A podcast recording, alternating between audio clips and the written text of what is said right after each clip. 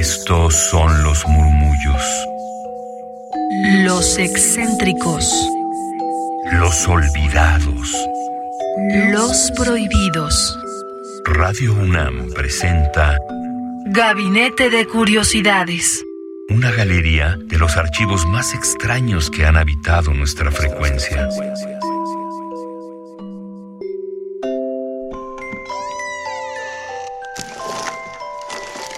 Vasos comunicantes. Bienvenidas, bienvenidos y bienvenides a Gabinete de Curiosidades. En esta ocasión tenemos un espacio dedicado a la memoria y también a la promoción de la lectura de los materiales, particularmente de los cuentos, que ha generado a lo largo de su carrera Mauricio Molina Cardona, quien fue un escritor y cuentista mexicano reconocido con varios premios literarios a nivel nacional. Lamentablemente falleció el 13 de junio de 2021 a los 62 años y tanto para Radio UNAM como para la Universidad Nacional Autónoma de México es una de las pérdidas sensibles que se tienen en esta comunidad universitaria, ya que este escritor no solamente se ha destacado por su obra literaria, sino también por el gran trabajo de gestión cultural que ha hecho a lo largo de su carrera en diversos espacios culturales, particularmente en esta casa de estudios, por ejemplo, con la colección Voz Viva, que también tuvo partida Radio UNAM, en el cual se desprendieron diversas colecciones, por ejemplo, Voz Viva de América Latina, que reúnen la poesía, las letras de autores mexicanos y autores latinoamericanos, que en su propia voz leen sus obras y de ahí se ha logrado hacer un gran, un amplio acervo que a la fecha podemos consultar y bueno, queda para la historia de nuestra memoria en las letras mexicanas y latinoamericanas. También ha sido parte de la revista de la universidad y de una u otra forma también gestor de lo que ahora conocemos como descargacultura.unam.mx. Es un trabajo de un equipo amplio, pero también dentro de este gran equipo y de generaciones que han trabajado en este proyecto se encuentra Mauricio Molina. Así que es por ello que hoy dedicamos estos minutos del programa a escucharle con uno de sus cuentos en su propia voz llamado Postales del Más Allá. Este cuento forma parte del texto Fábula Raza publicado por Tusquets y es un volumen ganador del Premio Nacional de Cuentos San Luis Potosí en 2000 y proyecta luz sobre un recuerdo oculto en torno a la muerte del padre. También vamos a escuchar la introducción que hace a este cuento y también a otro del cual no podremos escucharlo aquí, pero les invito a que puedan escucharlo y descargarlo en descargacultura.unam.mx. En su buscador ponen Mauricio Molina y les aparecerá este segundo cuento Desnudo Rojo. Por hoy, en esta ocasión, solamente escucharán postales del más allá con ustedes Mauricio Molina presentando su cuento Postales del más allá. Yo soy Frida Rebontulet. Nos escuchamos la próxima semana y se quedan aquí en este espacio dedicado a la memoria de Mauricio Molina en Gabinete de Curiosidades. Próximamente ya regresaremos con sonoridades de esas extrañas, antiguas o poco conocidas que les gustan mucho, pero hoy dediquemos este espacio a las letras. Hola, soy Mauricio Molina y voy a leerles dos cuentos que forman parte de mi trabajo literario.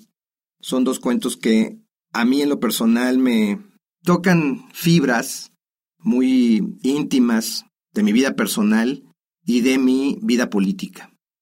Para mí es importante, sobre todo, recalcar la importancia de la lectura que tiene para la formación de un escritor, el frecuentar a autores como Proust o como Cortázar o como Edgar Allan Poe, que fueron escritores que me marcaron en alguna época de mi vida y que me siguen marcando y cada libro y cada nueva lectura y cada nuevo hallazgo va enriqueciendo mi propio trabajo literario.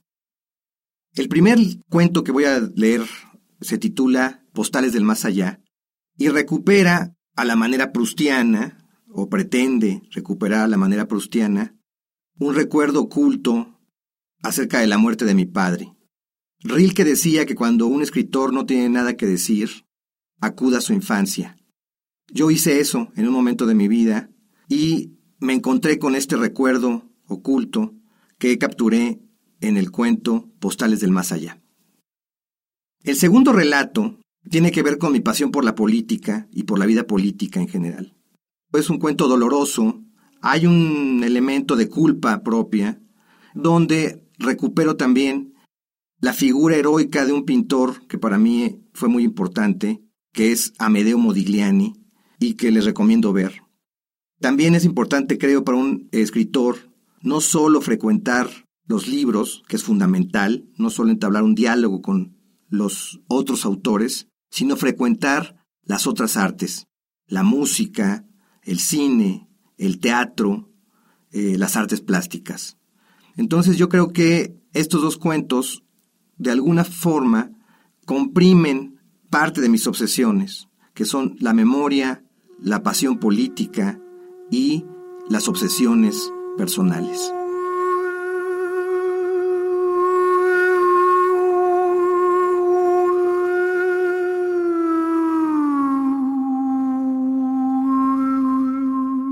Postales del Más Allá. Mauricio Molina.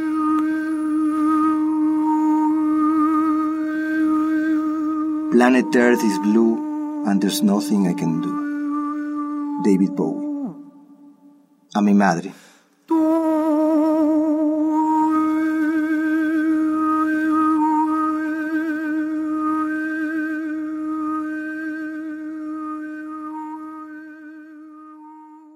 Los únicos recuerdos que conservo de mi padre, fósiles atrapados en el ámbar gris de la memoria, son tres postales del proyecto espacial soviético, una réplica en miniatura del Sputnik, primer satélite artificial de la historia, y un puñado de conchas, caracoles y pedazos de coral manchados de aceite.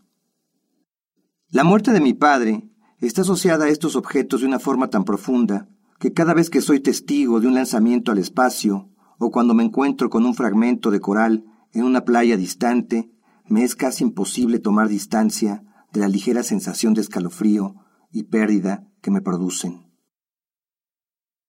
Mi padre era matemático y comunista.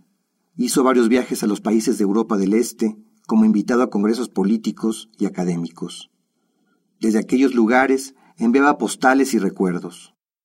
En la primera postal, la más alucinante para mí, un astronauta, Iván Titov, está a punto de meterse en la cápsula esférica del Vostok II.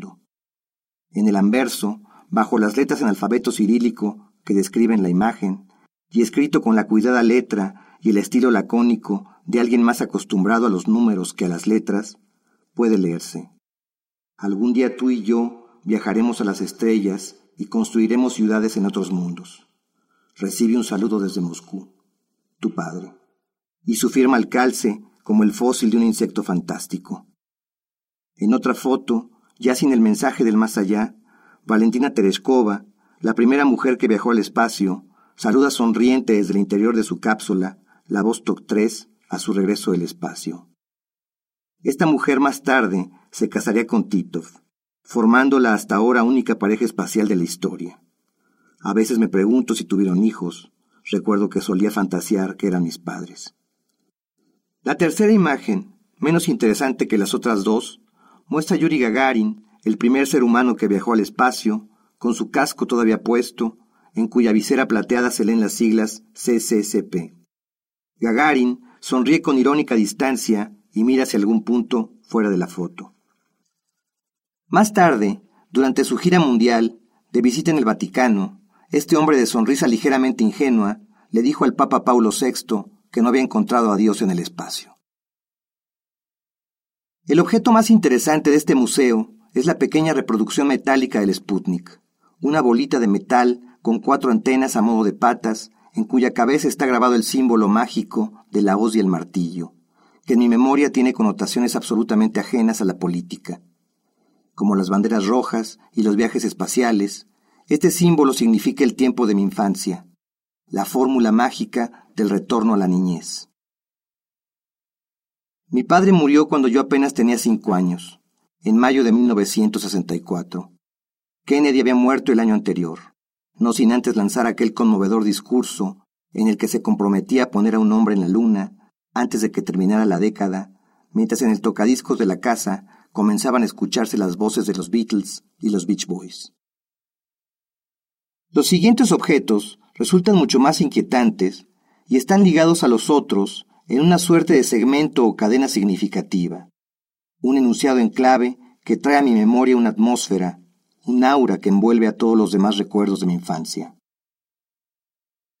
Pocos días antes de la muerte de mi padre, ocurrida en una remota carretera de provincias, éste me preguntó, como era su costumbre, qué quería que me trajera de su viaje. Sabía que iba a un lugar cercano al mar, por lo que respondí sin dudar, caracoles y conchitas. Ignoro si lo recuerdo realmente, o si se trata de una fantasía, pero lo vi poco antes de que se subiera a su automóvil, un pequeño Moscovich compacto de fabricación rusa, rojo por supuesto, un hombre de treinta y tres años, vestido con una chamarra de cuero negro. Cuando pienso que mi padre ya es un hombre más joven que yo, me asalta una especie de vértigo. Para mí, era una especie de astronauta, un hombre del espacio a punto de subirse a su pequeña cápsula de hojalata soviética, despidiéndose de nosotros para siempre. Días después, muy entrada la noche, entre sueños, escuché a mi madre hablando con mis hermanos en voz muy baja, como si quisiera guardar un secreto. No recuerdo lo que dijeron, pues yo me encontraba en la parte superior de la litera, solo me acuerdo de los sollozos de mis hermanos, mientras mi madre trataba de consolarlos. Al otro día resolvieron decirme que mi padre había hecho un largo viaje a la Unión Soviética. Poco después Fuimos de visita a casa de unos tíos. En el patio de la casa, amontonados en el patio, brillaban al sol los restos del pequeño Moscovich de mi padre, completamente destrozado. Era como una nave espacial que se hubiera estrellado contra la tierra, haciéndose pedazos. No tenía techo, las portezuelas estaban destrozadas, los asientos habían sido arrancados, no tenía llantas. Me lancé a los montones de fierros retorcidos como huesos. Busqué entre los sillones quemados. Mi padre no podía defraudarme, y no lo hizo. Entre las junturas del asiento trasero encontré lo que buscaba. Emocionado, mostré a mis tíos y primos mi hallazgo, pero nadie me hizo caso.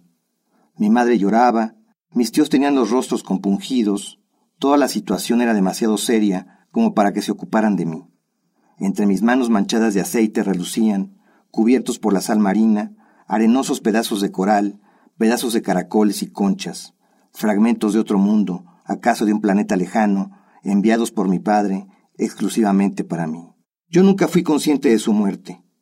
Como he sabido, la muerte no es más que una palabra abstracta para un niño. Y para todos, solo se mueren los demás. Durante algún tiempo perduró la mentira de su viaje, hasta que una tarde, mientras jugaba con una de mis primas, por alguna razón que he olvidado, le aseguré que mi padre se encontraba en Rusia y que muy pronto estaría de regreso. Después de burlarse de mí, con la ingenuidad atroz de los niños, me respondió. No es cierto, si tu papá ya se murió. Mi prima recibió una estruendosa bofetada de mi hermana. Yo no sé si lloré o si me quedé callado, pero muy pronto emergió la verdad. Mi padre estaba enterrado en un panteón lejano, bajo una tumba de mármol blanco, donde lloraba un ángel niño. Aquella tumba se convertiría en el destino dominical de nuestros paseos familiares. De cuando en cuando mi madre, mis hermanos y yo acudíamos a un día de campo con refrescos, sándwiches y huevos cocidos, y ahí, frente a la silenciosa tumba, prometíamos al Padre muerto portarnos bien, sacar buenas calificaciones en la escuela y sobre todo no olvidarlo, mantenerlo vivo en nuestros recuerdos y corazones.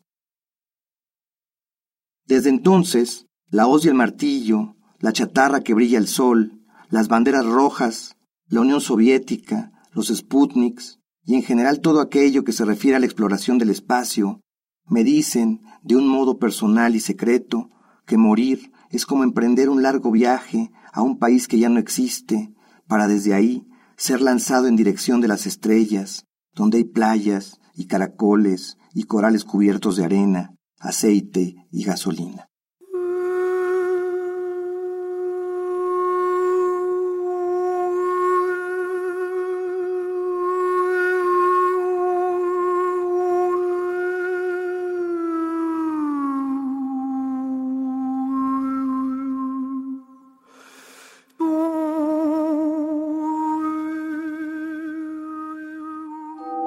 Radio UNAM presentó Gabinete de Refugio de experimentación, memoria y diversidad sonora. Dispara tu curiosidad en la próxima emisión.